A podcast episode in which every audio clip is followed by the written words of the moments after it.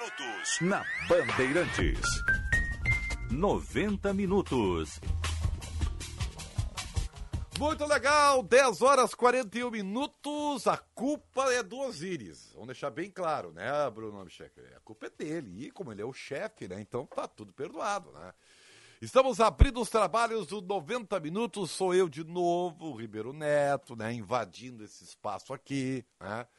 Mas para que as pessoas que são os titulares do programa, seu Macalossi, que está aqui comigo também, possam ah. usufruir de uma folguinha nesse ah. período do ano, entendeu? Que é o César Cidade e o Diego Casagrande. Claro, então um abraço a eles, que usufruam da folga, né? Que descansem bem. E nós vamos tocando o barco aqui até o meio-dia, quando vem a turma do apito final, ao qual eu estarei também. É. E aí é a minha praia, né? Onde eu, eu transito aqui na área do esporte. São 10h42, estamos no ar 90 minutos, em nome de Claro, conectividade dentro e fora de casa. Claro, você merece o novo. Zafari Bourbon e FMP, Direito por Excelência, Direito para a Vida. Nós vamos falar hoje da, do litoral, especialmente do litoral norte como as praias estão se preparando para este verão. Vamos falar também sobre a, um balanço da segurança no, no estado né, do Rio Grande do Sul. E vamos falar também de educação, que é sempre um tema muito, muito importante, né? É, e, e, são os temas do programa. E os temas do programa, ou as manchetes, sempre em nome de FBV 2022, em maio na Fiergs. E de Lojas Porto Alegre, inspiração para transformar o varejo. Muito bem. É, tudo bem, Macalossi? Um grande prazer e renovado estar aqui com o senhor novamente. Da mesma forma, Ribeiro Neto. Tu não cansa de falar, porque assim, os caras me condenam, dizendo, pô, Ribeiro não para de falar, assim, microfone aberto, Ribeiro Neto por perto. Circulam, circulam nas línguas mais venenosas aqui que a programação futuramente será dividida entre meia meia, meio turno comigo e meio turno contigo. E será de grande qualidade. Eu acho que o público vai gostar.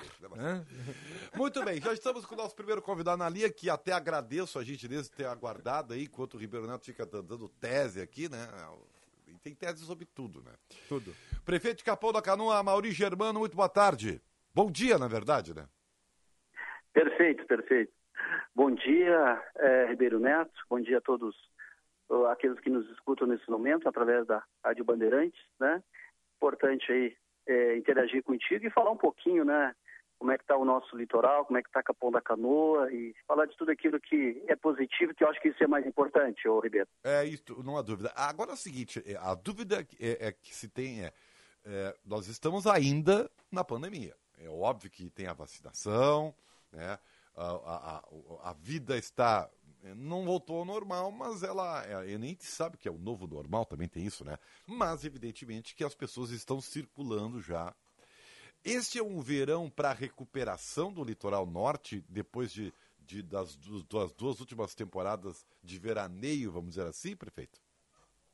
É, eu, eu acredito assim que nunca na história do litoral norte, principalmente nós aqui de Capão da Canoa, nunca tivemos tanta gente durante o período de inverno porque com esta é, com esse novo modo de você trabalhar online, né, é, dentro das suas casas, em qualquer lugar onde você é, esteja, as pessoas aprenderam também a fazer muito isso, a trabalhar dessa maneira, então passamos um inverno totalmente diferenciado, né? As pessoas têm apartamento, têm casa, então acabaram ficando aqui. Nós tivemos um acréscimo, uma acréscimo de 30% a 40% né, da população normal do, do crescimento durante o período de inverno. E, e com isso é um reaquecimento também, de uma certa forma, né, com a chegada do verão, com, vamos dizer, estamos aí, eu acredito, perto né, a, do final da pandemia. Claro que nós ainda colocamos que as pessoas têm que usar máscara, ter é, álcool gel, com todos os cuidados, mas a gente sabe que hoje é, um percentual nosso aqui de Capão da Canoa, hoje nós temos mais de 90% da população é, vacinada e já a grande maioria com a terceira dose, então isso nos dá uma sensação de segurança é, muito grande. E com certeza, né, o ano de 2020 foi muito ruim para os comerciantes em geral, né, não para alguns outros segmentos, mas sim especialmente para, para o comércio, questão de desemprego, perderam muitas vezes né, o, seu, o seu comércio, tiveram que fechar. Então eu acho que é uma, é uma retomada silenciosa, mas muito forte ao mesmo tempo, né? Muito forte com a chegada aí é, do verão. Há uma, há uma esperança de reaquecimento da economia no sentido de geração de emprego e renda. Aqui, para nós, é importante, a dignidade vem através do trabalho. Então, estamos preparados para isso, né? Eu acho que passamos um ano inteiro nos preparando para Uh, melhor, a gente não, não, não se prepara somente para o verão, nós estamos sempre preparados. Tivemos alguns problemas à beira-mar, com a questão das enxurradas, que isso é normal duas a três vezes por ano, mas estamos sempre preparados para atender bem a nossa população, a população que vem para o litoral, as pessoas que vêm para Capão da Canoa, e a gente sempre pede, né, uh, Ribeiro, que as pessoas que vêm para Capão da Canoa que nos ajude, né, nos ajude a a fazer a sua parte, né, a cuidar do trânsito, né, a deixar seus carros fechados, as suas casas fechadas quando sai, a colocar o lixo na lixeira, né, respeitar, como se respeita em qualquer cidade do Rio Grande do Sul, respeitar também no litoral, não é porque é praia, pode fazer tudo o que se quer. Eu acho que tendo esse, essa, esse consenso, a gente consegue é, viver melhor e interagir mais, né? E nós podemos prestar um serviço de mais qualidade, seja na segurança, seja na saúde, seja de infraestrutura e tudo aquilo que a gente prepara para as pessoas que é, vêm para cá, porque a gente nós ficamos muito felizes quando vem muita gente, mas pessoas que realmente fazem também a sua parte.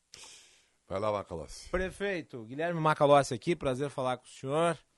Uh, deixa eu lhe perguntar em relação ao abastecimento. Nós estamos vivendo um momento de muito calor, poucas chuvas uh, e as praias, o consumo é muito alto, tanto de água quanto de energia elétrica. Como é que está a questão da infraestrutura para uh, essas duas áreas aí que gera uma demanda muito grande e não é incomum haver falta, queda desses serviços? É, nós, nós sabemos, né, e, e, já pelo, pelo período que eu já, já fui prefeito, sou prefeito reeleito, e a gente tem um, uma, a gente vai aprendendo, né, é, a cada verão, porque cada verão é uma surpresa, né, sempre existe um número maior do que o esperado para para a nossa cidade e para o litoral norte. Então, com isso, nós fomos trabalhando nos últimos anos, né, juntamente é, com a, a Corsã em si, para que fizesse né, a estação de tratamento de água para que nós não tivéssemos mais problema com água no, no, pico do verão, e nós tínhamos isso lá em 2012, 13, 14, né, tínhamos esse problema.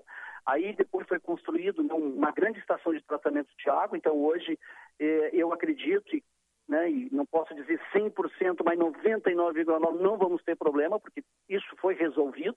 Né? A questão da parte de, uh, que é responsabilidade né, da CE, agora com uma nova empresa, também não, nós não, não estamos pensando em um problema relacionado a isso, por falta de, de, de iluminação, mas porque também foi construído né, é, suportes, e agora está sendo construído mais um suporte aqui na Estrada do Mar, perto aqui da, nos fundos da, da cidade de Capão da Canoa, na beira da lagoa.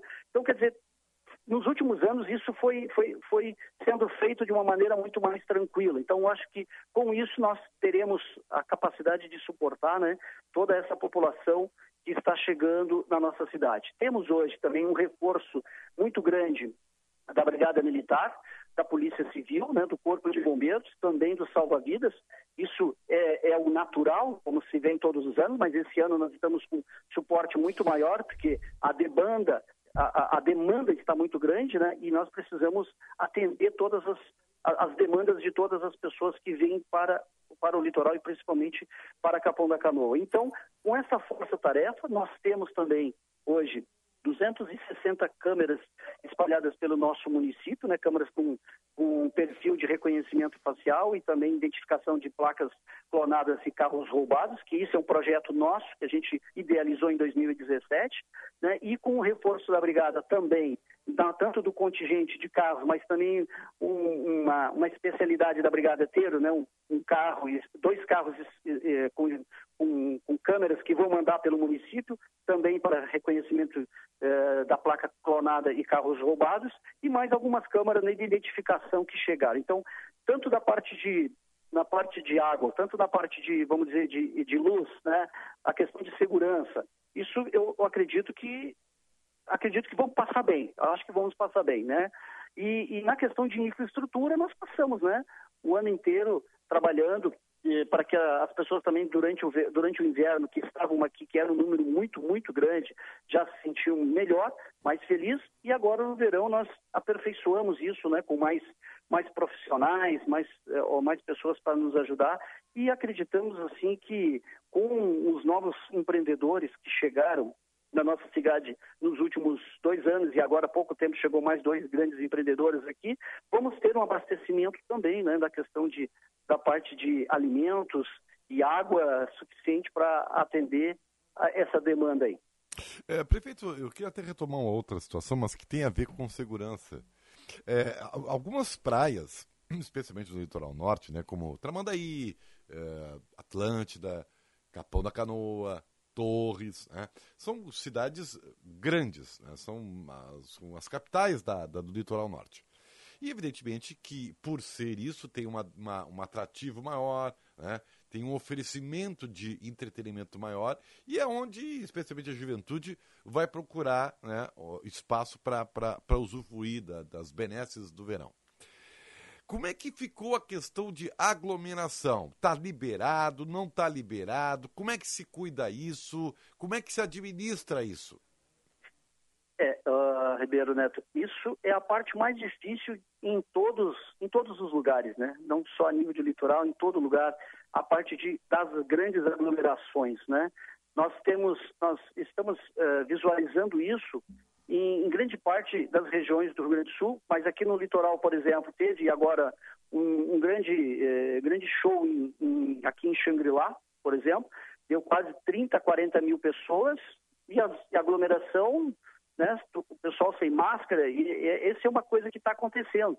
Nós temos aqui em Capão da Canoa as, as aglomerações, às vezes, eh, nas praças, às vezes à beira-mar, a gente alerta, a gente fala, a gente faz tudo que pode, assim como todos os meios de comunicação também falam, né? Olha, é, a pandemia não acabou, vamos continuar se cuidando, né? Mesmo que você tenha se vacinado, sempre é importante né, manter isso. Agora, não, não se tem um controle disso, até porque não existe coeficiente, é, é, um, um, número maior é, Efetivo, não tem efetivo. segurança pública, seja da Brigada Militar da Polícia Civil, para coibir essas grandes aglomerações, até porque né, 90% da da, das pessoas vacinadas em quase no Capão da Canoa, acho que o percentual não é diferente no Rio Grande do Sul. Então, as pessoas acreditam que essa sensação de vacinação dá uma sensação de segurança muito grande. Então, eles, eles se perdem, né? Um pouco é, o equilíbrio disso. E depois também os exemplos, né? Que são dados que às vezes não sei se é positivo ou negativo, mas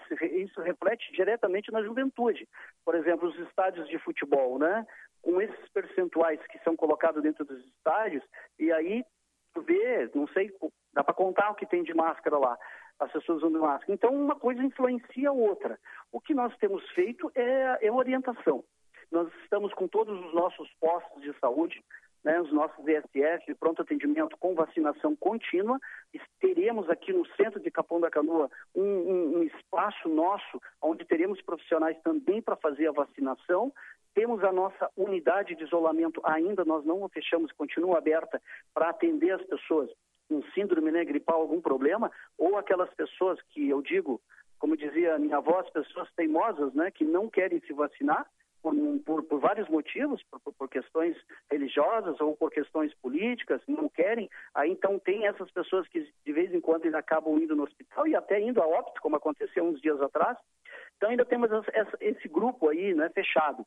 Mas é, é, o, o restante e o grande e a grande maioria já estão conscientes, né, que precisam, além da vacina, se cuidar e, e nos ajudar, né, a, a, a viver um fazer com que a gente possa fazer um bom trabalho.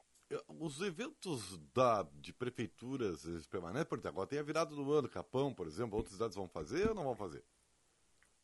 Vocês não vão fazer o Réveillon? É. Isso. Uh, Rodeiro, a gente vai fazer o show de fogos. É, aqui no litoral, acho que talvez é só nós e mais um, um outro município aí. Vamos fazer um, é, fazer um show de fogos silenciosos, né, à beira-mar.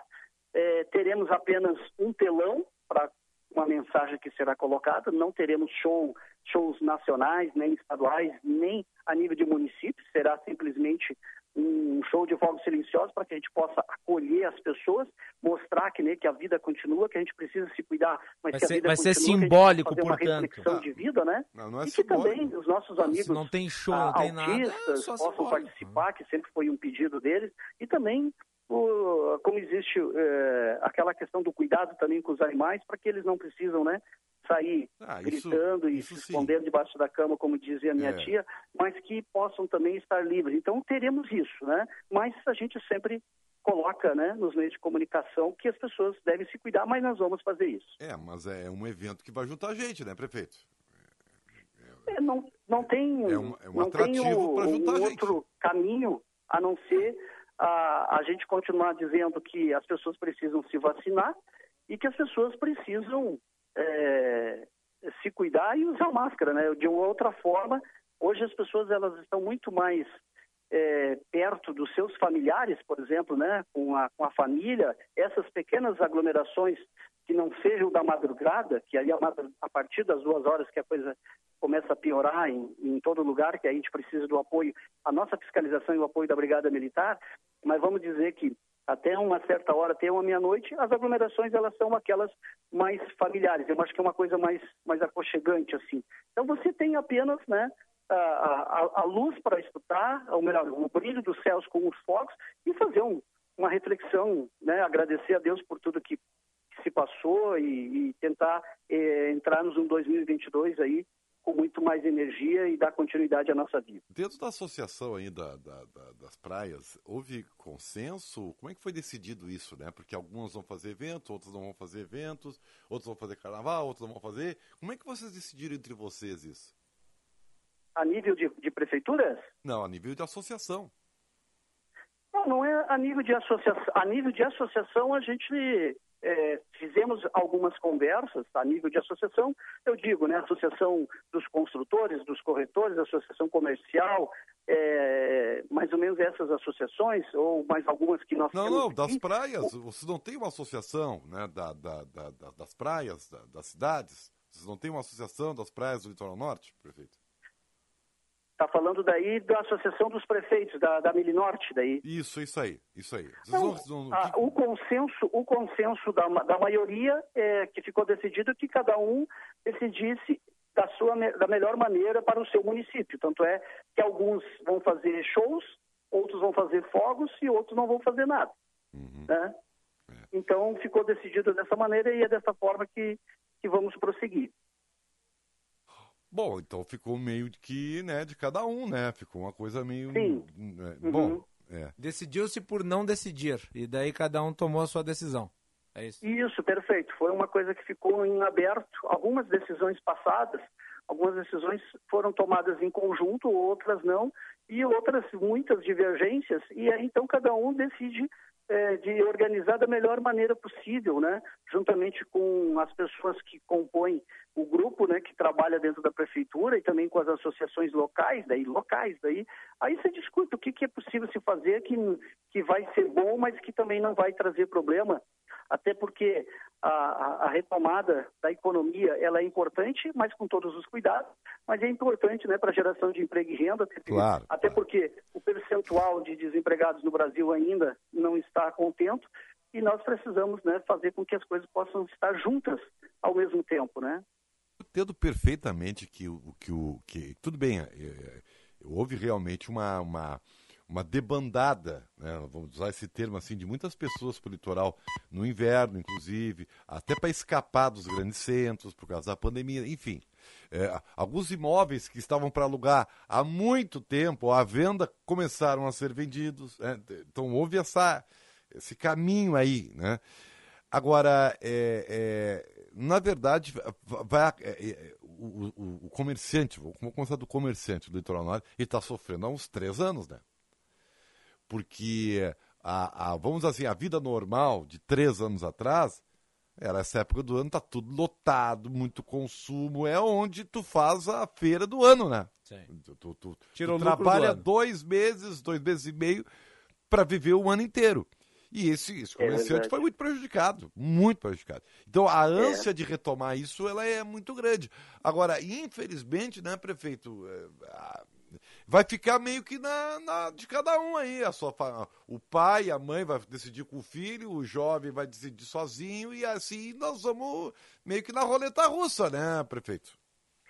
É, eu, eu sempre acredito, né, que a primeira, as, a, a, as primeiras pessoas, né, que, que devem fazer um, uma auto, autoavaliação do problema, seja da pandemia, se se vamos, vamos ir para a praia ou vamos para a serra, são os pais, né?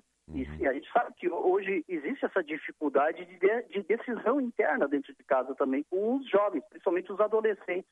Né? Então eles, eles vêm para a praia e muitas vezes é, contrariando, né? E aí dá os pais e vem e acontece as grandes aglomerações, como nós temos visto durante essa semana aqui na beira da praia e no calçadão, é onde a gente tem aqui pelos vídeos, né, uma aglomeração a partir da uma hora da madrugada de grande acúmulo de jovens, né? O adolescente está desesperado. a gente não fala de 17, 18, não, a gente está falando de vou falar 12, 13, 14, 15 anos, né? Falar como um pai de, de um adolescente quase adulto, tá? Eles têm, eu não sou psicólogo, né? Mas a gente conversa com as pessoas, né? essa faixa etária aí do adolescente e, e, o, e o jovem, assim, eles têm uma sensação de que tiraram dois anos da vida dele. É, eles ficaram é. presos. Então, é, é, um negócio muito, muito sério isso aí. É, imagina só o jovem nascido eles em 1940. resgatar né? de qualquer jeito. Então, é muito, tá louco, é muito difícil. Porque não adianta, ah, vou pra praia, meu filho. Tá bom, vou pra praia pra quê? Pra ficar. Não! O cara quer cair na gandaia. E é um direito dele e é da juventude. Cara, é um. Né? Olha. É verdade. Eu, eu é verdade. falo, a gente tem conceitos, é, o, o, mas a gente Ribeiro, sabe assim, que ó, não é uma fácil é, isso aí. Eu não digo que é quase incontrolável, mas é quase isso, né? É como tu disseste, essa liberdade que foi tirada desses quase dois anos dá uma, uma sensação tão forte de liberdade e com uma vacina que ninguém vai me dizer que eu não possa ir para uma, para uma balada ou para uma praia porque eu estou vacinado. Vocês querem mais o quê? Né? Eu é... também sou pai, tenho, eu tenho filhos também. Então é difícil a gente contrariar é, é, dizer que, que, precisa ainda ficar, não se aglomerar, não ir uma festa, daí tá mais. Eu estou vacinado, pai, já estou com a segunda dose, né? Então, é, eu vou esperar até quando? Né? Uhum. Então, é muito complicado isso. Mas a gente, a gente sempre aconselha, né? O pai aconselha, a mãe aconselha, assim como a gente, como a gente como prefeito, a gente não é uma figura que foi construída, né, na história para dizer assim, ó, um dia tu vai ser prefeito. Não, a gente colocou o nome à disposição para fazer um serviço na comunidade que a gente acredita que seja bom, porque a gente vai deixar o legado daquilo que a gente faz. A gente passa muito rápido, daqui a três anos eu estou em casa ali com meus filhos e estou na comunidade, né, é, usufruindo daquilo que a gente fez, não é eu que fiz, são todos nós aqui que fizemos e todos os demais prefeitos. Então, a gente recomenda, a gente tenta fazer o melhor, porque tu imagina tu receber comissões do comércio dizendo que temos que abrir. Tu recebe comissões da construção civil que temos que abrir. Tu recebe comissões disso, de todas as entidades que Entendo. representam, todo é. mundo pensa é. na a sua maneira de ser. E às vezes cabe né, o poder executivo, mas o poder executivo não é o soberano, é aonde tem um ser humano, um prefeito que quer fazer o melhor juntamente com a sua equipe. Então é complicado isso. Mas o que, que a gente tem que fazer, no ponto de vista que a gente faz? É sempre dar um norte daqueles que entendem mais do que a gente, né? A gente, é, a gente escuta e a gente lê, né? Lê, lê bastante sobre aqueles que entendem do assunto, que são os profissionais da área. Bom, profissionais da área da saúde, seja a nível de Estado, a nível de, de governo federal ou até a, a, a nível internacional, bom, se, se eles estudaram para isso, eles têm mais ou menos uma noção, é por ali que a gente tem que tentar ir, então é o que a gente faz.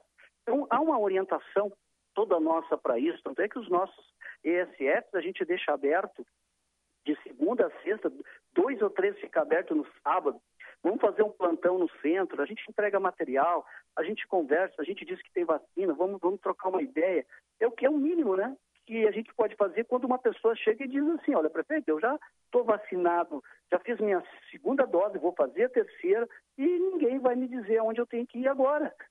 é isso. Mas a gente precisa sempre, pelo menos, fazer a nossa parte, né, Ribeiro? Mas é, é, é, o momento que nós estamos vivendo, é a euforia da, da, de quem foi vacinado A euforia no sentido do comerciante, que ficou dois anos aí quase quebrado, e fora aqueles que perderam o emprego, né? Fora aqueles. Então, todo mundo acredita que é o recomeço. E eu acredito nisso. Muita fé. Vamos voltar aí, é o que nós éramos, talvez lá pelo meio do ano que vem. Tomara, a gente fica desejoso. Última pergunta de Macalossi. Eu ia perguntar, prefeito, sobre o que aconteceu no ano passado quando na realidade não se fez nada no, no litoral por conta das restrições que eram muito maiores, mas mesmo assim se viu um grande acúmulo de pessoas e os municípios do litoral foram muito criticados por eventual falta de fiscalização. Como é que o senhor vê a, a, a, condição agora? O senhor acredita que se viermos a ter um aumento no número de casos, isso vai ser debitado na conta dos municípios litorâneos, onde teremos aí certamente muitas pessoas reunidas? Eu acredito, assim, que aquilo que aconteceu, tu falaste lá no, no ano de, no final de 2020 é, para 2021, né, que os municípios do litoral foram criticados, é, eu acredito que a grande parte dessas críticas não cabe só a nós, prefeitos, né? mas cabe toda a estrutura da questão do governo do Estado de dar apoio aos municípios que, que, que são muito, muitas vezes não têm braço para atender todas as, as ligações das aglomerações que tiveram numa população que a gente sai de 50 mil, vamos para 300, 400 mil pessoas, né, num período, e as pessoas vêm mesmo, se nós não tivermos todo o amparato e ajuda né, das forças de segurança para nos ajudar, porque a fiscalização, eu digo, é, normal, por exemplo, aquele fiscal que a gente chama do concurso, que ele está ali para na área da Secretaria da Fazenda, da Indústria e Comércio ou da Saúde, nós temos limitações de tudo. Nós temos limitações de, de tudo quando é aglomerações. Quando a gente vai fazer uma fiscalização no comércio, a gente tem muito mais poder e força. Agora, quando a gente vai, nós vamos atuar perante as aglomerações, nós somos, os fiscais são muito pequenos perto das pessoas que não, não veem como uma autoridade máxima. Agora, nesse, nesse verão agora, de 2021 para 2022, se nós analisarmos o perfil das pessoas que estão vindo para a praia, é as pessoas que estão realmente vamos dizer assim, 90% ou 95% são pessoas vacinadas. Então, Sim. há uma, uma sensação de segurança diferentes. muito grande. Uma outra questão que nós acompanhamos é o próprio decreto do governo do Estado, que também nos ajuda a nos orientar a tomar as nossas decisões e, em cima das decisões do governo do Estado, é ele que foca por exemplo, a questão uh, dos órgãos de segurança para que possam ajudar os municípios onde tem problema de maiores aglomerações. Se isso não ocorrer, nós não podemos né, dar conta de uma população de 50 mil para 300 ou 400 mil pessoas sozinhos. É impossível. Ainda mais que o decreto estadual ele libera quase que tudo, né? De, de campo de futebol a, a, festas, né? Então, como que a gente pode é, fazer alguma coisa? Ah, vou fazer um decreto para para restringir algumas ações grandes. Bom, mas e, e aí? Da onde que eu vou ter capacidade é, de, de, pessoas para ajudar? Só os fiscais que foram chamados do concurso? É, não tem capacidade, nós não temos condições disso. Então, é, é a informação, muita informação, o que tem que fazer e um, um, temos um espaço para atendermos se assim o precisar e quem tem que ter um guarda-chuva maior, que eu sempre digo, a, a, a, prefeitura ela é pequena, aí depois vem o Estado, que é o guarda-chuva que nos, possa nos ajudar, e depois a União, que ajuda o Estado, o Estado ajuda o município. Se não for assim, não tem muito o que fazer. É, é, é fazer, é passar informação e, e rezar que dê tudo certo. Prefeito de Capão da Canoa, Mauri Germano, um grande abraço, um bom ano e até uma próxima oportunidade. Obrigado, obrigado pela oportunidade, obrigado a vocês. Assim, muita saúde aí para vocês e para as famílias de vocês, né? Para aqueles que estão sempre junto com, sempre junto com nós, são as nossas famílias, né? Esposa, namoradas, nossos filhos, são aqueles que nos ajudam nos momentos mais difíceis. Sim. Então, muita saúde para eles, muita paz. Entramos aí em 2022, não que, não que o 2022 vai estar recheado, né, de de saúde e alegria. Quem faz o 2022 ser melhor somos nós. Então, façamos né, uma reflexão de vida, levamos essa energia para 2022 e vamos colocar metas à nossa vida, né? Isso. Como eu sempre, meu, meu, meu médico sempre me diz assim, ô, ô Ribeiro, ah. o prefeito Amorito, precisa fazer caminhada, porque eu fiz aí uma cirurgia o Sim, ano passado, né? Deve fazer. De, de cardíaca, tu tem que fazer caminhada. Então, se eu não colocar meta nisso, eu não vou caminhar nunca. Então, a gente tem então. que colocar metas na nossa vida e vai dar tudo certo. Um grande abraço eu até a tenho próxima certeza. Eu também preciso voltar. Vamos fazer juntos, perfeito. Vamos um novo 2022 aí. Tá bem. Um Tá grande bem, abraço pro senhor. Valeu. Valeu.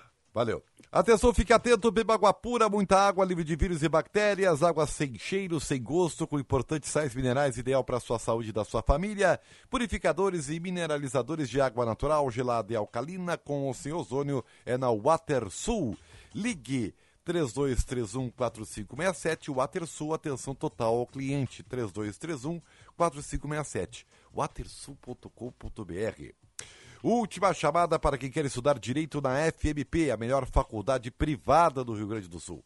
Vestibular em 18 de janeiro, portanto, faz daqui a pouco, hein? Direito é na FMP, acesse fmp.edu.br, FMP Direito por Excelência, Direito para a Vida. Nós já voltamos. Minutos na Bandeirantes. Serviço Bandeirantes. Repórter Aéreo. Chegou o novo NexGuard Spectra, dose única mensal contra vermes, sarnas, pulgas e carrapatos em um delicioso tablete. Acesse nexguardbrasil.com.br e saiba mais. Congestionamento grande para quem vai em direção a- ao interior, a Eldorado do Sul, pela 290, era reflexo de um acidente com uma van ali na ponte sobre o rio Jacuí. Isso interrompe parcialmente as pistas e gera mais de um quilômetro de lentidão. Já no sentido contrário, para quem vem em direção à capital, trânsito fluindo bem. A gente monitora também o caminho para o litoral pela Freeway, agora sem congestionamentos, está com movimento maior nos pedágios de Gravataí e Santo Antônio da Patrulha. Chegou o inovador NexGuard Spectra, dose única mensal contra vermes, sarnas, pulgas e carrapatos. Uma solução completa e um delicioso tablete. Compre agora essa novidade.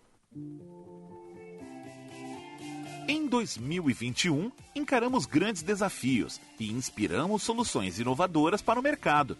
No próximo ano, queremos fazer mais. Esse é o nosso desejo de um 2022 ainda mais próspero, repleto de muitas conquistas e realizações. Sim de Lojas Porto Alegre. Inspiração para transformar o varejo.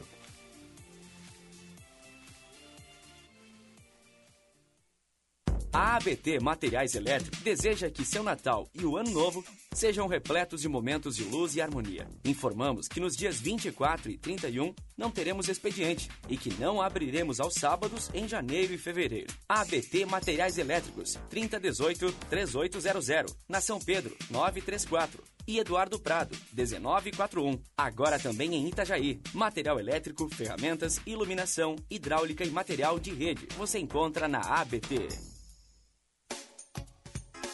Fecha ano seminovos Jardine Chevrolet. Compre agora e comece a pagar só depois da Páscoa. São mais de 400 seminovos em estoque. Temos entrada parcelada. Você pode usar o seu usado como entrada e ainda financiamento em 60 vezes e até dois anos de garantia. Fecha ano seminovos Jardine Chevrolet. A revenda que não perde negócio. No trânsito, sua responsabilidade salva vidas. Use o cinto de segurança.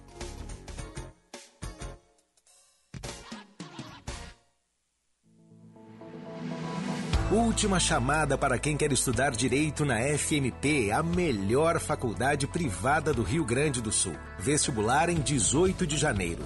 Não perca tempo e venha para a faculdade que mais aprova no exame da ordem. Direito é na FMP. Acesse o site fmp.edu.br. FMP. Direito por excelência. Direito para a vida. A vida é feita de novos princípios. Do nascimento de uma nova vida ao café da manhã, no amanhecer de todos os dias. Já que sempre começamos pelo princípio, queremos contribuir para que todos eles sejam bons.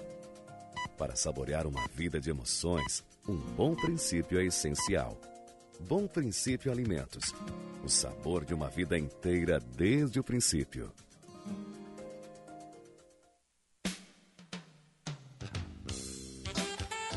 O Simprofar é o representante legal das farmácias e drogarias do estado do Rio Grande do Sul.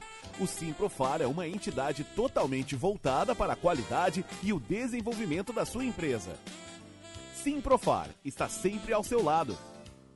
Simprofar, Sindicato do Comércio Varejista e Produtos Farmacêuticos do Estado do Rio Grande do Sul.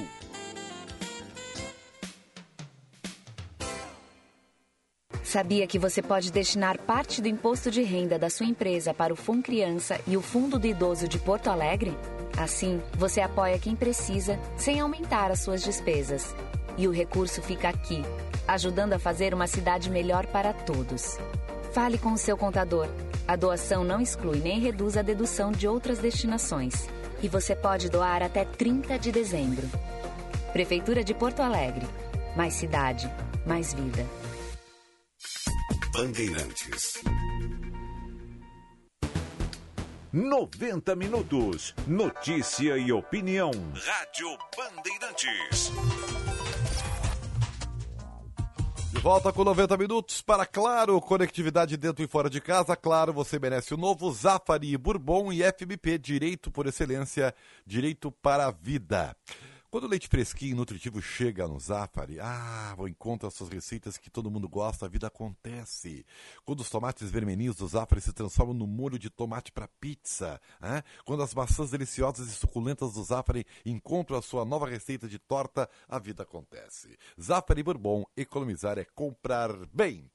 Estamos na linha com o delegado Fábio Mota Lopes, subchefe da Polícia Civil, aqui nós damos um bom dia. Como é vai, senhor? Bom dia, Heber Neto. Bom dia aos ouvintes. Tudo bem? Tudo bem. Certamente o senhor está aí atocanado com esse caso aí da, da, da do assalto ao carro, ao carro, forte, né? Com cenas eh, cinematográficas, né? Tem uma atualização para a gente aí, delegado? Porque nós vamos falar mais é, do ano da segurança e tudo mais, mas como esse caso é recente, né? Existe alguma atualização importante?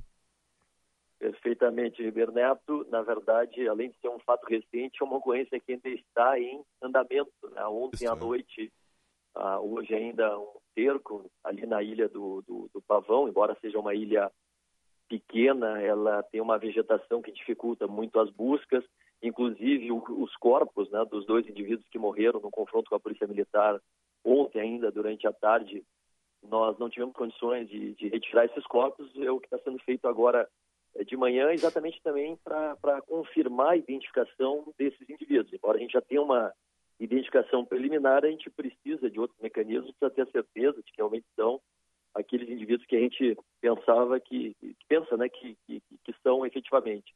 São indivíduos também com antecedentes criminais, com passagens pelo sistema é, prisional, uma ocorrência muito inusitada, né, porque uhum. os criminosos usaram aí vestimentas falsas da Polícia Civil, simularam ali uma ação policial e aí isso acabou de uma certa forma facilitando a abordagem dos trabalhadores ali daquela empresa de transporte de valores que foram rendidos, foram abordados quando levavam dinheiro para abastecer um caixa eletrônico de um supermercado em, em Guaíba.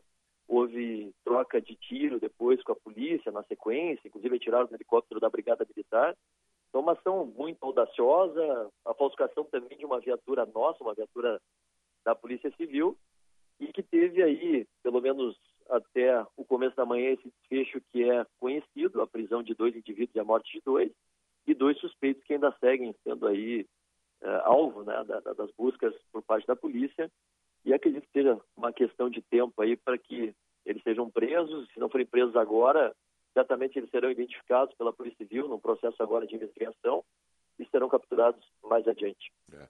Já há uma, uma, uma, uma, um conceito de que é, é, existem presenças de gente daqui ou são só de, de pessoas que vieram visitar, entre aspas, o nosso estado aqui, delegado? Eu sempre digo quando nós iniciamos uma investigação e a investigação está realmente no início, nós não podemos descartar nenhuma hipótese, mas nesse caso especificamente, o que tudo indica são criminosos aqui do estado do Rio Grande do Sul, especificamente da região metropolitana. Ah, perfeito, perfeito. Bom, e aí até isso vai facilitar o andamento da, da identificação, né? Porque evidentemente que haverá aí, dois estão mortos, mas dois foram presos, e aí haverá uma, uma, uma, uma, uma, vamos assim, uma, uma intensa uh, troca de informações com quem foi capturado, né? Enfim.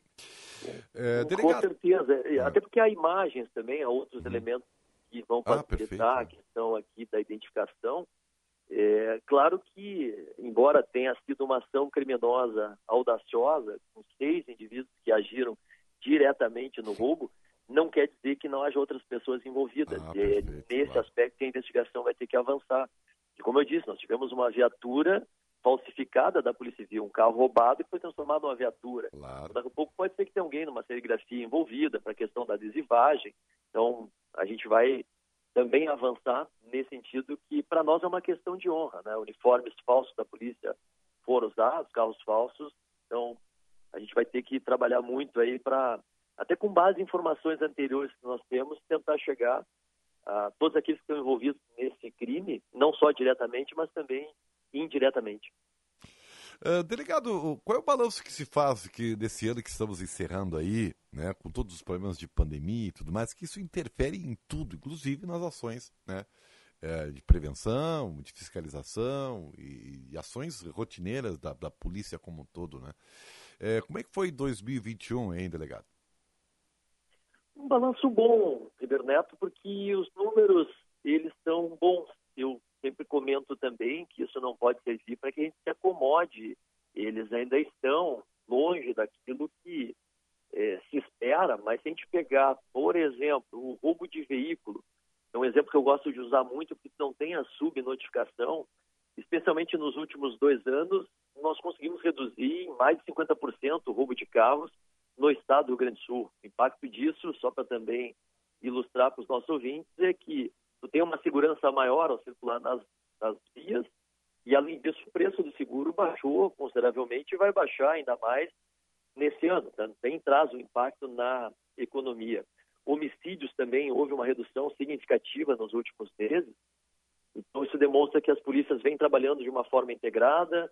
O processo de investigação criminal que está a cargo da Polícia Civil, cada vez mais a gente vem exercendo uma repressão qualificada, focando especialmente nesses criminosos que cometem crimes com emprego de arma de fogo, com violência, com grave ameaça. E, além disso, a gente nunca pode esquecer também que é importante, e a Polícia Civil vem avançando cada vez mais nessa diretriz, de trabalhar também com a descapitalização das organizações criminosas. Esta já era uma meta né, dos anos anteriores, foi uma meta em 2021 e também é algo que a gente tem que ter sempre no radar para os próximos anos. Só para dar um exemplo também para clarear aqui para os nossos ouvintes, na semana retrasada eu participei de uma operação lá, em, lá no Vale dos Sinos, em Novo Hamburgo, uma investigação da Delegacia de Homicídios de, de Novo Hamburgo, em que ali houve a descapitalização de uma organização num valor equivalente a 10 milhões, entre oh. sequestros de bens, restrições de contas bancárias, bloqueios de contas bancárias. Então, esse é um caminho que, naturalmente, as polícias que trabalham com investigação devem seguir.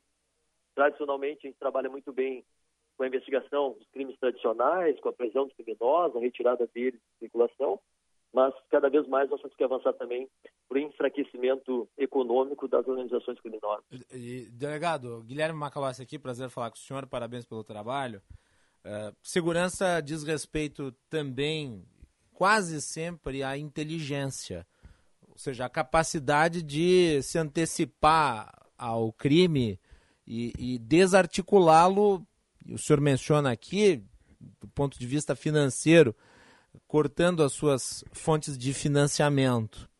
Agora, para isso é preciso de recursos humanos, é preciso de uma capacidade de análise de informação, uh, que muitas vezes as pessoas uh, veem como faltante nas forças de segurança, principalmente eh, na Polícia Civil, que é a, a, polícia que cuida da investigação. Há uma confusão entre o papel da Polícia Civil e o papel da Polícia Militar. Uh, como é que vocês estão equipados hoje? Como é que foram os investimentos na Polícia Civil ao longo do ano de 2021? O que, que se projeta para 2022? Claro que essa falta de efetivo é uma questão histórica. A gente sempre trabalhou com efetivo abaixo daquele número que seria o número ideal. É, o mesmo ocorre também com a Polícia Militar, e não é uma exclusividade do Estado do Rio Grande do Sul.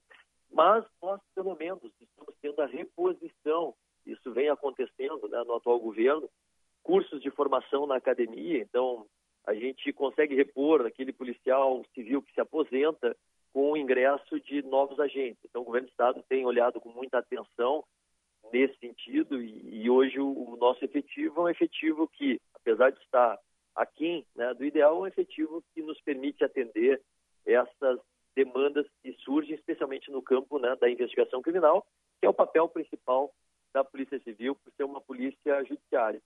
Também destacasse muito bem a questão da inteligência. É, nós estamos com um processo agora de aquisição, que também dentro do, do Avançar, dentro do programa RS Seguro, coordenado pelo secretário de Segurança e nosso governador, o delegado Ranolfo Vieira Júnior, há um investimento muito grande na área da segurança e essas compras elas estão sendo realizadas.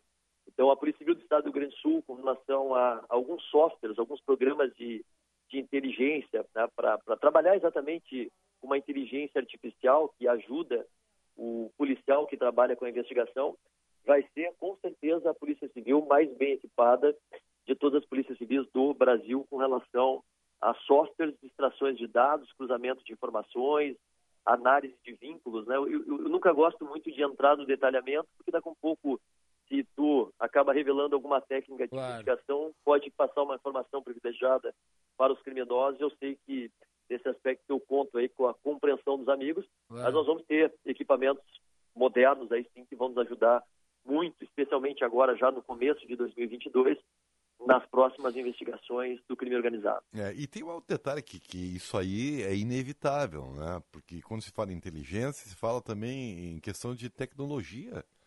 É, os, os, crimes de internet cada vez se aprofundam mais e, e, e, e o Estado tem que estar preparado para isso também, né, delegado?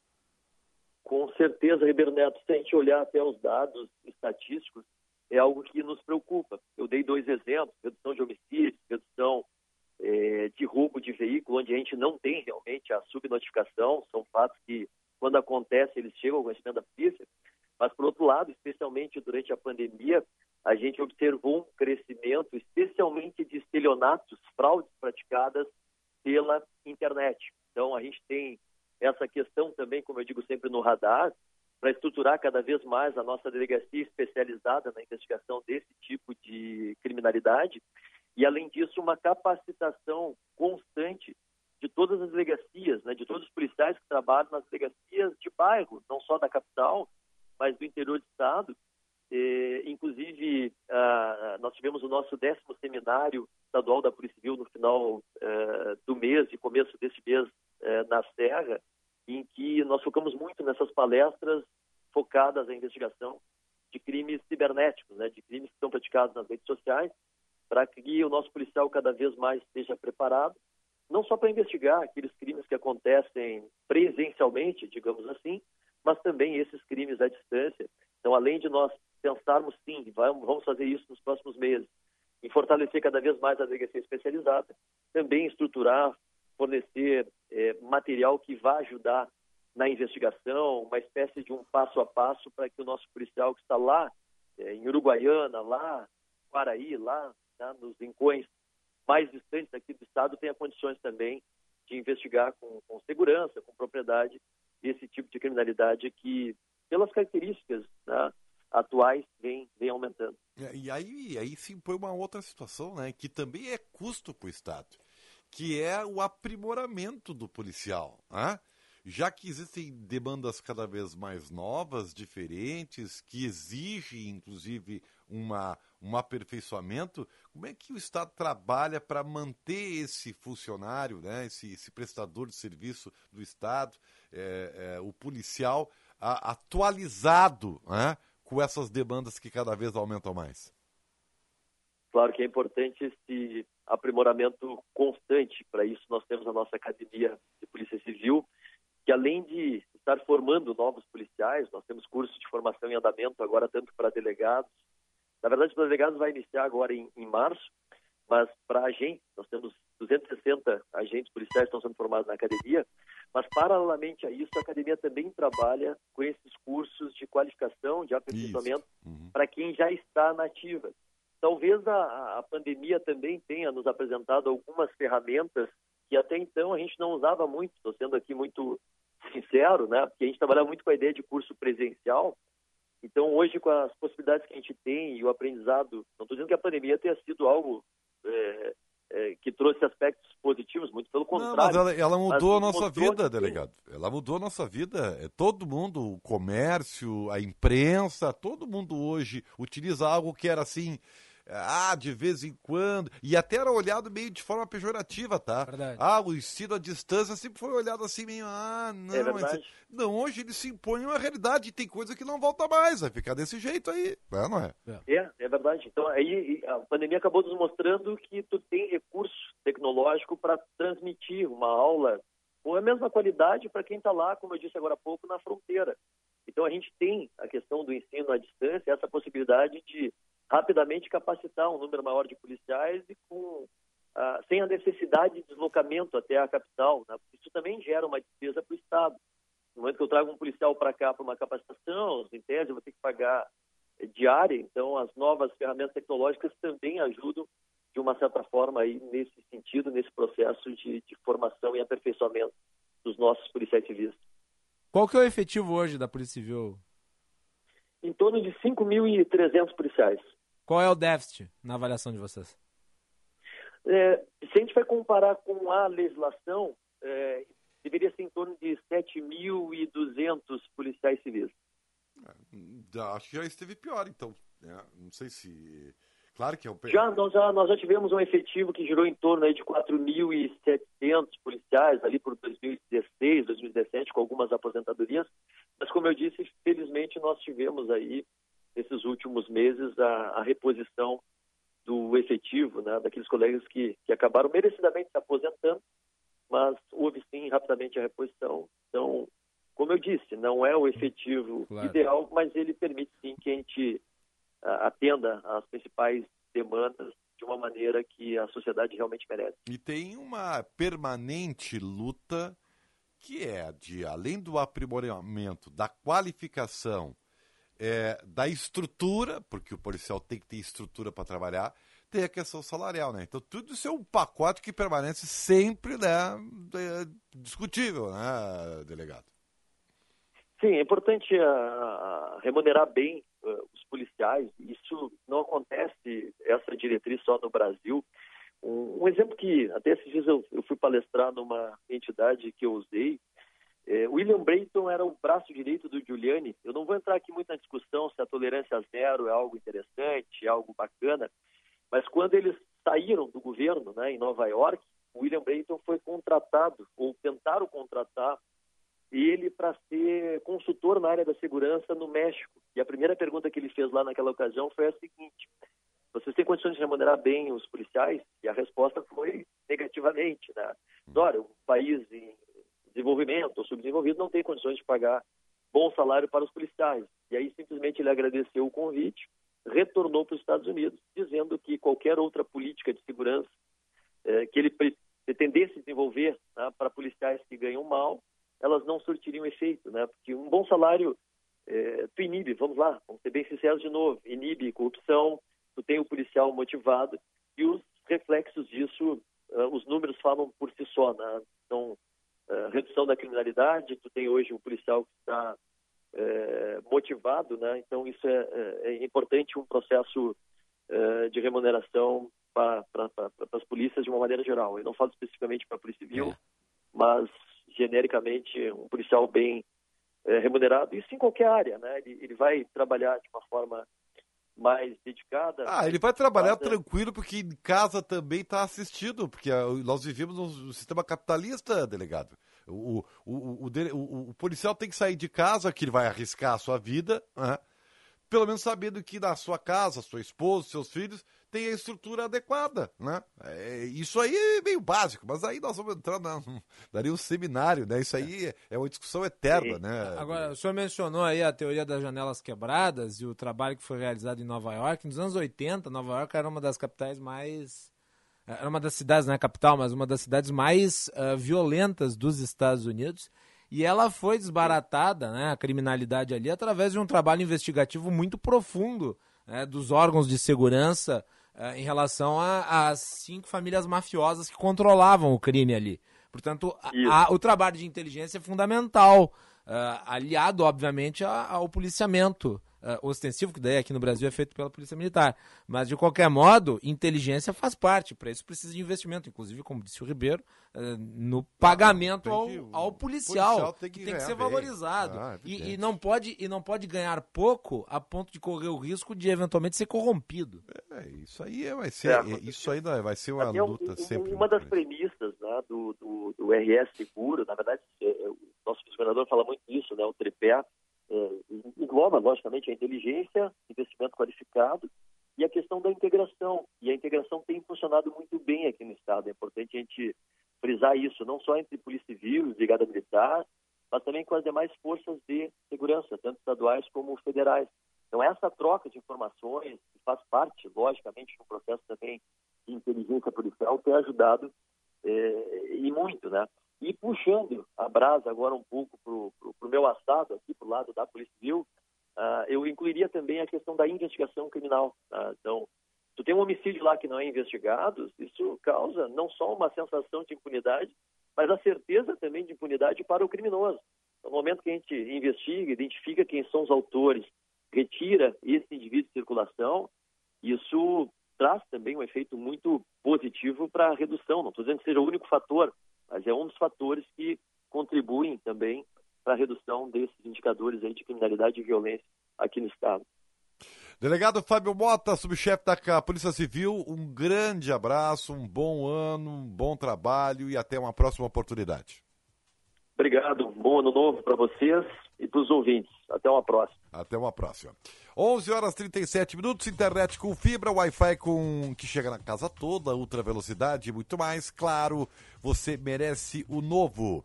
FBV 2022 em maio na Fiergues. De Lojas Porto Alegre, inspiração para transformar o varejo.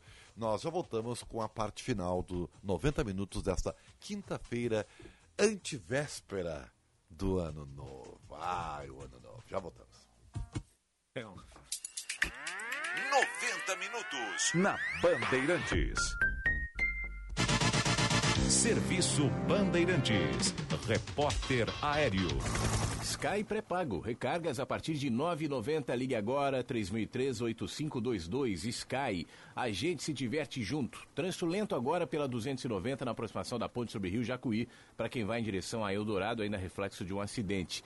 O congestionamento é somente sobre a ponte. No sentido capital, o trânsito está fluindo bem. No caminho para o litoral, a Freeway é melhor do que a 040. Trânsito intenso, mas sem congestionamentos entre a Ponte do Guaíba e a chegada à Lagoa dos Barros. Já na 040, a gente tem reflexos de um acidente em Viamão, pouco antes da 118, deixando o trânsito bastante lento nos dois sentidos. Sky pré-pago, recargas a partir de R$ 9,90. Ligue agora, 3003-8522. Sky, a gente se diverte junto. Última chamada para quem quer estudar direito na FMP, a melhor faculdade privada do Rio Grande do Sul. Vestibular em 18 de janeiro. Não perca tempo e venha para a faculdade que mais aprova no exame da ordem. Direito é na FMP. Acesse o site fmp.edu.br. FMP Direito por Excelência. Direito para a vida. Hoje em dia, a gente tem que ser tudo e muito mais. Lá em casa, eu sou pai, mãe, trabalho, cozinho, malho e assisto as séries. Para fazer tudo isso, só com a internet da Claro, que é com fibra, ultra velocidade e muito mais. Então aproveite, assine 250 mega e leve 350 mega com um ano de assinatura Discovery Plus, inclusa por apenas R$ 99,99 por mês. Acesse claro.com.br ou ligue 0800 720 1234. Claro, você merece o novo. Consulte condições de aquisição. O mundo mudou e a internet virou item de necessidade básica para as pessoas e, mais do que nunca, um diferencial competitivo para todas as empresas. Conheça a Blue 3, internet corporativa de alta performance via fibra ótica, com estabilidade total, 100% da velocidade contratada e os melhores planos do mercado gaúcho Acesse blue3.com.br e consulte a disponibilidade na sua região. Blue 3, internet all day. A violência política de gênero acontece quando uma mulher eleita não está segura nem mesmo no plenário, quando o apoio do partido nunca vem, quando somos julgadas e atacadas pela nossa imagem. Chega, é hora de ocupar o nosso lugar. Mais mulheres na política, sem violência de gênero. A gente pode, o Brasil precisa. Justiça eleitoral, a justiça da democracia. Procurando serviços de qualidade? Conheça o serviço Chevrolet. Pô, peraí. Explica isso melhor. Explico. Aqui você tem a tranquilidade de saber que seu carro está em boas mãos e ainda aproveita o desconto progressivo. Descontos a partir de 15% em mão de obra e peças, conforme a idade do seu veículo. Acesse chevrolet.com.br e clique em ofertas de serviço. Serviço Chevrolet. É rápido, é fácil, é Chevrolet. No trânsito, sua responsabilidade salva vidas. Em Porto Alegre, a mais avançada tecnologia em cremação. Ângelos Memorial e Crematório. Surpreendente, moderno, inovador, nobreza em todos os ambientes, com amplo salão cerimonial e ritual de despedida diferenciado e inesquecível, fazem do Crematório Ângelos a principal referência em qualidade e atendimento. Ângelos Memorial e Crematório uma alternativa nova, onde o ser humano é o centro de tudo. Somos a BRA, sua agência pós-digital. Somos agência de marcas top. Parabéns Steel, vencedora no prêmio Top de Marketing ADVB RS 2021 nas categorias Branding, Indústria e Marketing Digital com o case Pro Jardim Steel. Somos parceiros vencedores de grandes projetos e clientes. Somos uma empresa do grupo RBA. BRA, sua agência pós-digital. Bandeirantes. Bandeirantes. Fechada com você. Fechada com a verdade.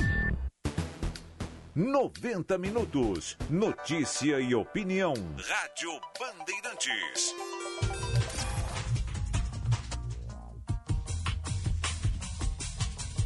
Vamos lá, então, 11 horas e 42 minutos. Uh, conectividade dentro e fora de casa. Claro, você merece o novo Zafari Bourbon e FMP Direito por Excelência, Direito para a Vida. Nossa convidada para fechar o programa desta antivéspera de Ano Novo é a secretária de Educação de Porto Alegre, Janaína Aldino, a quem damos um bom dia. Como vai, secretária? Tudo bem? Bom, bom dia, Ribeiro, tudo bem? Tudo bem, tudo bem.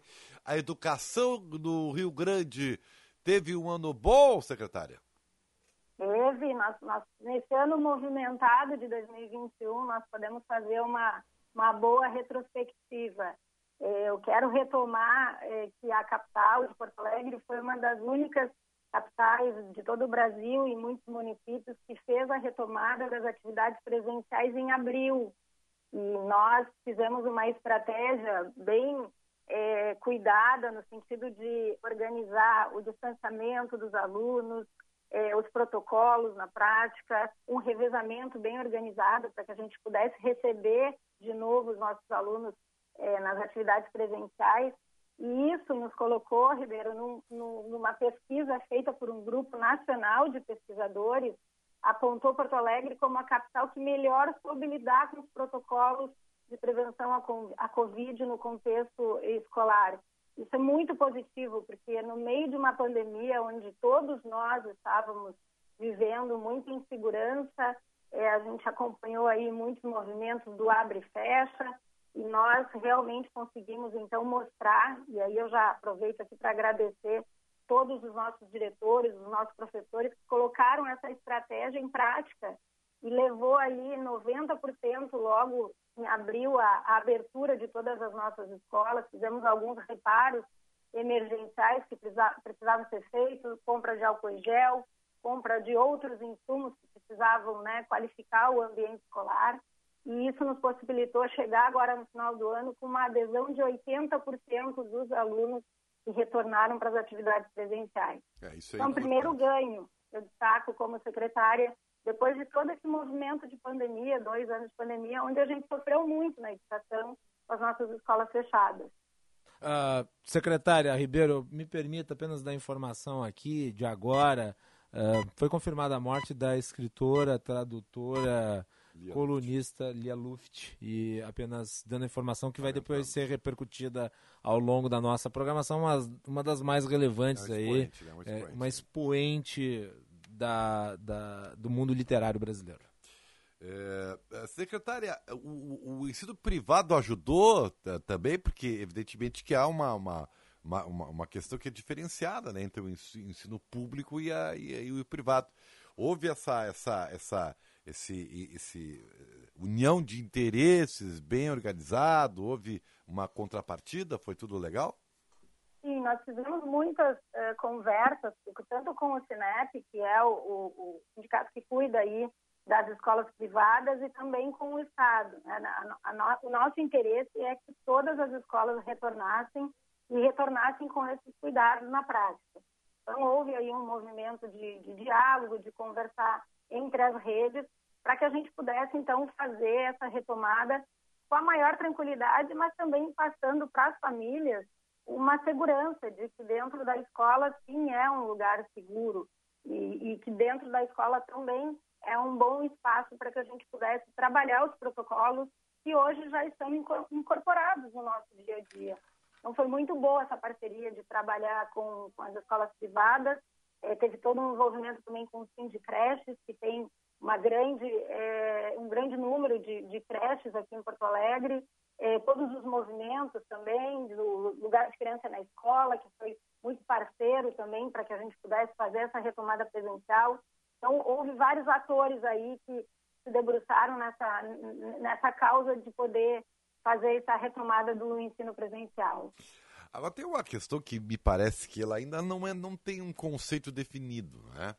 Eu, em algum momento, não, não, não lembro agora, né? Chegou a pensar, por exemplo, quando se fala em ensino médio, de que, dada a questão do home office e da, da geração de conteúdo e a receptividade do aluno, se teve a percepção de que seria e não seria tão é, é, é, surpresa se tivesse, por exemplo, o ensino médio um quarto ano para recuperação de conteúdo quando a coisa voltasse mais ou menos ao normal.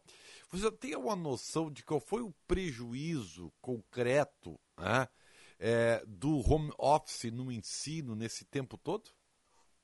Nós temos estudos eh, que a gente vem acompanhando que mostram que as crianças elas vão ter um atraso de 4 a 5 anos no seu desenvolvimento cognitivo. Nossa Claro senhora. que nada substitui o ensino eh, presencial, a, a, a, troca de informação entre os alunos, entre o professor e o aluno.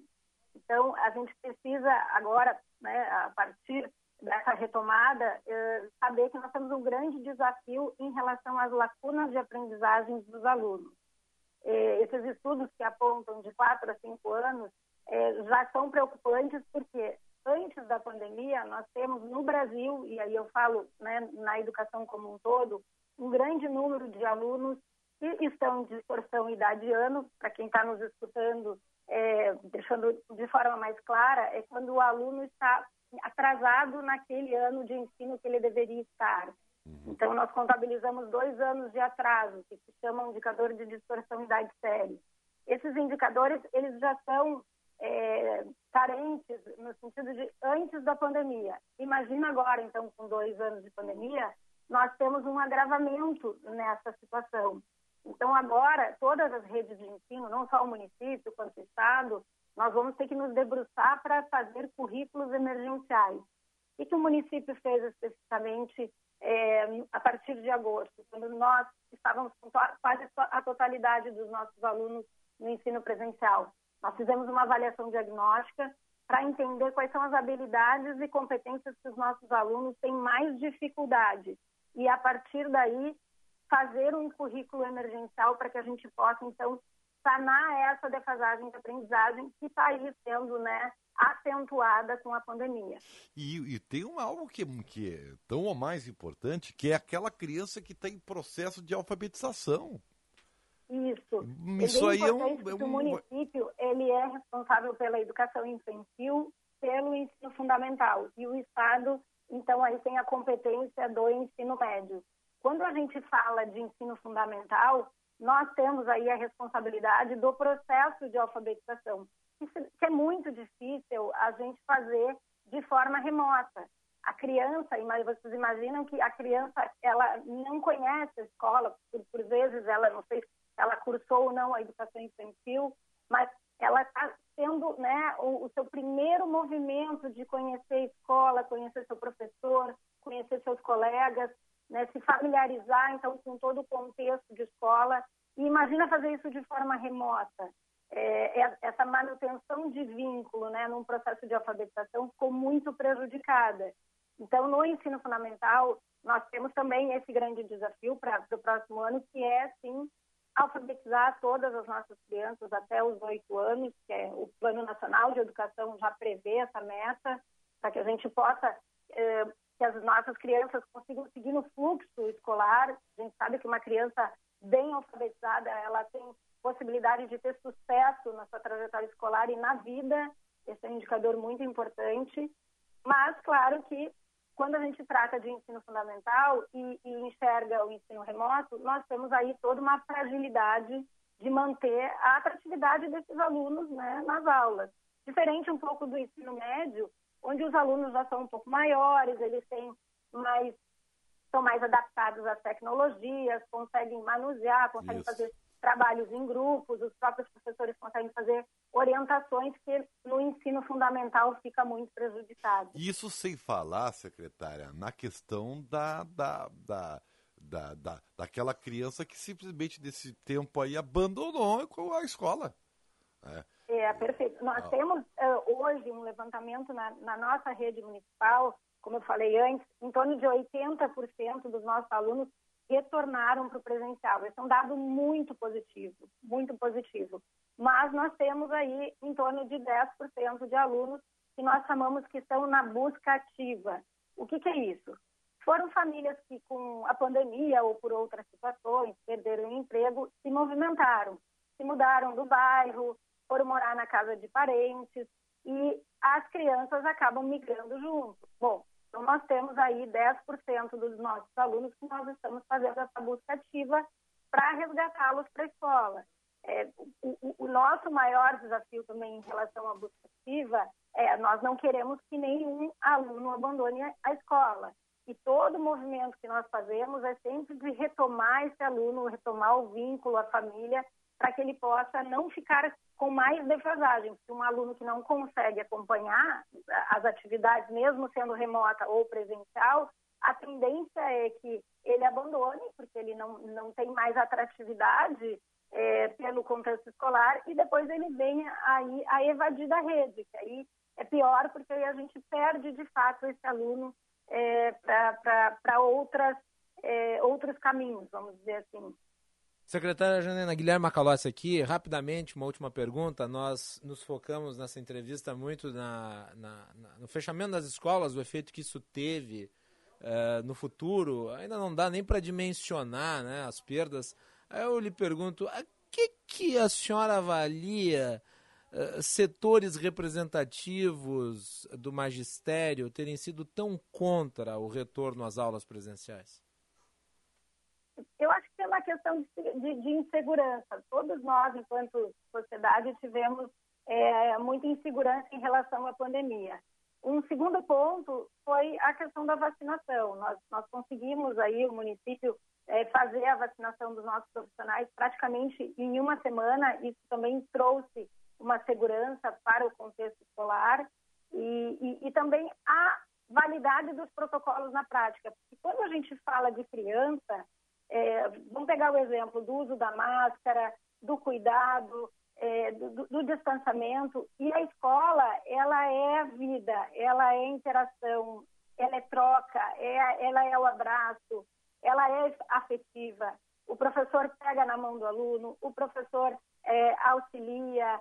Nós, nós, nós temos muita emoção dentro da escola, muito amor envolvido num trabalho de ensino e de aprendizagem. E no momento que a gente entra num contexto que a gente não pode nem se abraçar, que a gente precisa ficar num distanciamento, isso traz para o contexto da escola é, uma dificuldade de uma nova adaptação. É uma nova escola, é um novo jeito de fazer o processo pedagógico que precisou ser adaptado. Então, todos nós sofremos. Quando eu falo nós, é nós, enquanto secretaria, precisamos definir uma nova estratégia. São os professores que precisaram se movimentar para descobrir outras formas de poder dar aula e os próprios alunos, é, que, que também têm que se adaptar ao uso da máscara, a não poder brincar na hora do recreio, né, se abraçar. Então, nós vivemos sim um processo de insegurança que foi, eh, aos poucos, né, incorporado no, no, no nosso dia a dia. Agora, tem muitas habilidades socioemocionais, justamente com a questão da pandemia, que nós vamos ter que trabalhar melhor nas nossas escolas. Nós temos aí muitos alunos ansiosos, com medo. Como que esses alunos estão voltando para as escolas? Como que os nossos professores também estão voltando para dentro das escolas? Porque em casa, no trabalho remoto, eles também estavam fazendo um trabalho dobrado, né, de poder atender os seus alunos.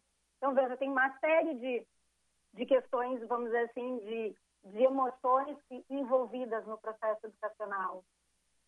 É verdade. Bom, secretário, certamente nós vamos aí, eh, agora em 2022, tratar outros assuntos, né? Tem a questão salarial do magistério, que é eterna, né? É uma luta eterna, é uma discussão eterna, enfim. Mas o aprimoramento e a educação sempre tem que estar, isso eu, eu, é, é, pelo menos é um dogma que eu tenho, né? Inclusive como profissional de imprensa, educação tem que ser prioridade sempre, sempre, sempre, né? O, uma sociedade que não vê isso como educação prioritária está fadada ao fracasso, é o que eu penso. Secretária Janaína eh, Aldino, secretária de Educação de Porto Alegre, um grande abraço, feliz ano novo e até uma próxima oportunidade. Um abraço, eu quero agradecer a oportunidade de falar com os ouvintes da Band e também desejar um feliz ano novo para todos. Um grande abraço. Muito bem, 11 horas mais 57 minutos. Já estou vendo aí o pessoal do apito se mobilizando, né? Porque tem futebol, tem informação. É, não é? Muita coisa. Final de ano tá movimentado no esporte, hein, Ribeiro? Finalmente, né? Porque nós tivemos aí uma semana aí de um marasmo total, né? É. Mas enfim, agora as coisas estão acontecendo. O João Batista Filho vai apresentar. É tu que apresenta, né, JB? JB já tem. Então, assim, é o Paulinho, porque quem manda aqui é o Paulinho. Então tá, então é o Paulinho que manda. É, em nome de Claro, você merece o novo, conectividade dentro e fora de casa, Zafari Bourbon e FMP Direito por Excelência, Direito para a Vida. Paulette está aqui também. Estamos encerrando o 90 minutos. Eu volto amanhã ainda, né? Quer dizer, os, os ouvintes ainda vão ter que me aguentar. No dia 31. No dia 31, entendeu? Mas eu também volto às quatro da tarde de autoridades. né? Depois dos bastidores. Depois dos bastidores. Então, então aí, né? Vocês estão falando pouco, né? É, eu acho que. Não, eu acho. JB. Mas o Ribeiro tinha que fazer um apito. É, pois então. Eu e o Ribeiro, Tu imagina, tu acha, tu imagina eu entrei às 10h30 e vou ficar até às 6 da tarde no ar. 8 horas no ar. É um negócio. Ô, Macalossi, Macalossi, tu entende mais de futebol que o Ribeiro, fica tranquilo. Não- Isso não é, não é uma crítica, não tem problema nenhum. Um abraço A pra gente tu. tá numa campanha pra desestabilizar o Ribeiro Neto, entendeu? Vocês querem dar um golpe E no nós estamos Ribeiro? conseguindo, pouquinho a pouquinho. É, é mais difícil, mas vocês podem conseguir, não tem problema. Bruno, até às Um duas da abraço. tarde, a nossa, né? Nós temos é, muito trabalho pela frente. Paulette, um grande abraço, viu? Abraço, abraço. Ah, é, hoje, amanhã você está de folga, então. Feliz ano novo, Muito Paulette. obrigado para Tudo todos. de bom pra todos. todo mundo. Esse Tá? Feliz ano novo. Essa grande parceria Paulette. que nós temos aqui na Band. É, não há dúvida nenhuma. Já encerramos aqui, tá, Braguinha? E vem aí a turma do apito. Um grande abraço